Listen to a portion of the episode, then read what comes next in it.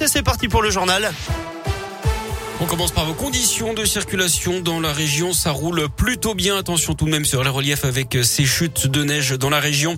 Et justement, cette nuit de cauchemar sur la 89, hier soir, l'autoroute a été coupée à cause de la neige, justement entre les martes d'Artière dans le Puy-de-Dôme et la bifurcation avec la 72 dans la Loire. 600 véhicules au total se sont retrouvés pris au piège. Julie rentrait d'Alsace avec son mari. Elle est restée 7 heures dans son véhicule bloqué à seulement 500 mètres de la sortie qu'il devait emprunter pour rentrer chez eux à Courpierre dans le Puy-de-Dôme.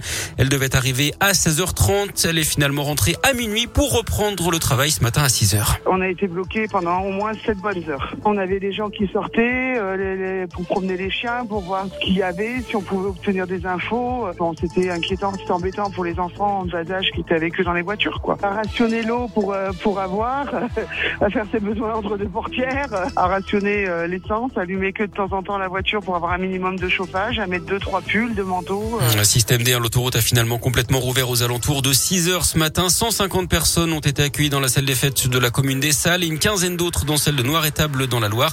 Mais personne n'a passé la nuit dans son véhicule, assure la préfecture. À noter que certains ont pris la chose avec humour et ont même réalisé un clip de leur aventure sur la 89. On vous a mis le lien sur radioscoop.com. Et puis notez que la neige restera menaçante hein, dans la région. Vigilance orange dans le Puy-de-Dôme jusqu'à 13h et toute la journée dans l'Ain et en Isère. Dans le reste de l'actu, l'inquiétude face aux variants Omicron du Covid, 8 cas possibles auraient déjà été identifiés en France. Des personnes arrivant d'Afrique du Sud et testées positives. Les autorités sanitaires évoquent des symptômes inhabituels mais légers.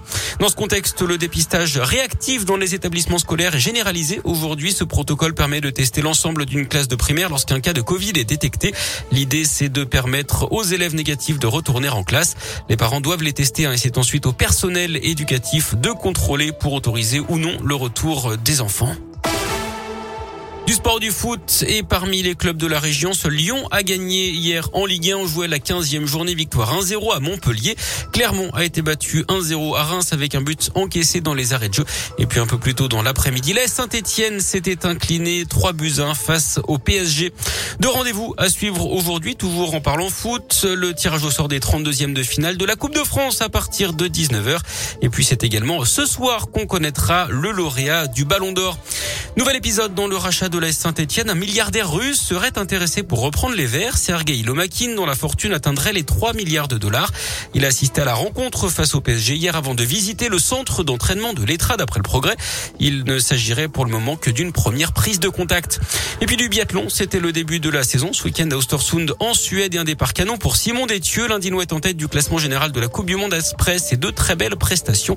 C'est le sixième biathlète français de l'histoire à s'emparer du maillot jaune.